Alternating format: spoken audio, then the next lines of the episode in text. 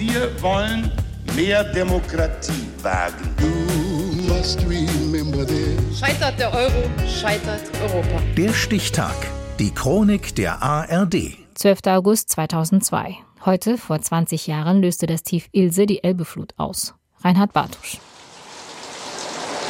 Österreich, Italien, Tschechien. Das Mittelmeertief Ilse setzt ganze Regionen unter Wasser. In weiten Teilen Südbayerns heißt das Land unter. Soll ich weinen?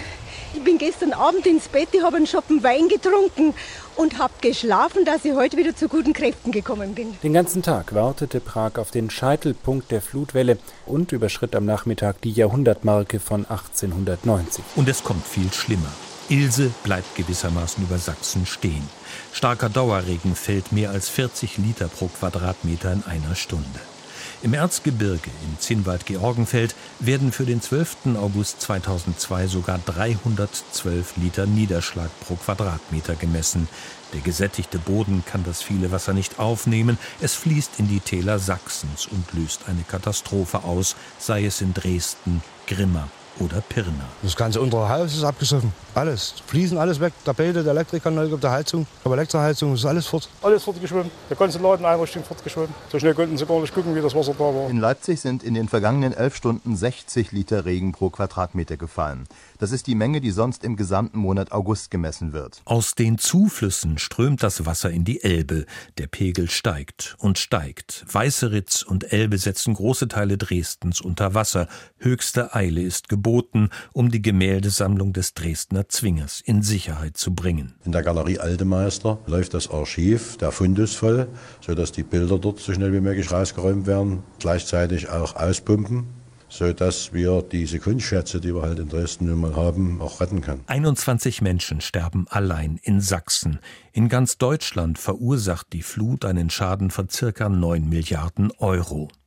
Die Stadt Grimma an der Mulde wird zum Symbol für die Katastrophe. Hier wütet das Hochwasser besonders stark. Gebäude der historischen Altstadt werden zerstört oder stark beschädigt.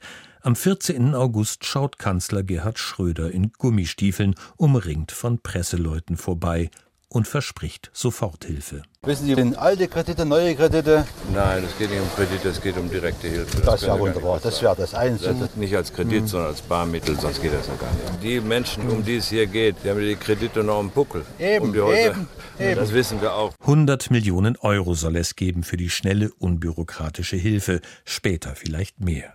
Spekuliert wird bis heute darüber, ob Schröder ohne den Auftritt in Grimma die anstehende Bundestagswahl verloren hätte. Unterdessen bewegt sich die Flutwelle der Elbe Richtung Norden. 1988 war das eigentlich das große Hochwasser hier auch selbst. Aber das war ja gar nichts gegen dieses. Die Altstadt von Hitzacker versinkt in den Fluten, auch Lauenburg meldet Land unter. Bundeswehr, Hilfsorganisationen und Freiwillige sichern die Deiche entlang der Elbe und hoffen, dass sie halten und auch das Thema globale Erwärmung liegt mal wieder auf dem Tisch. Klimaforscher Hans-Joachim Schellenhuber bringt es auf den Punkt. Es hört sich fast zynisch an angesichts der Schicksale, die eben geschildert worden sind, aber das ist in der Tat nur ein leiser Vorgeschmack von dem, was mit dem Klimawandel in diesem Jahrhundert auf uns zukommt. Das mussten im vergangenen Jahr die Menschen in Rheinland-Pfalz und Nordrhein-Westfalen schmerzlich erfahren. Das sogenannte Jahrhunderthochwasser an der Elbe begann mit sintflutartigem Regen in Sachsen am 12. August 2002, heute vor 20 Jahren. Der Stichtag. Die Chronik von ARD und Deutschlandfunk Kultur.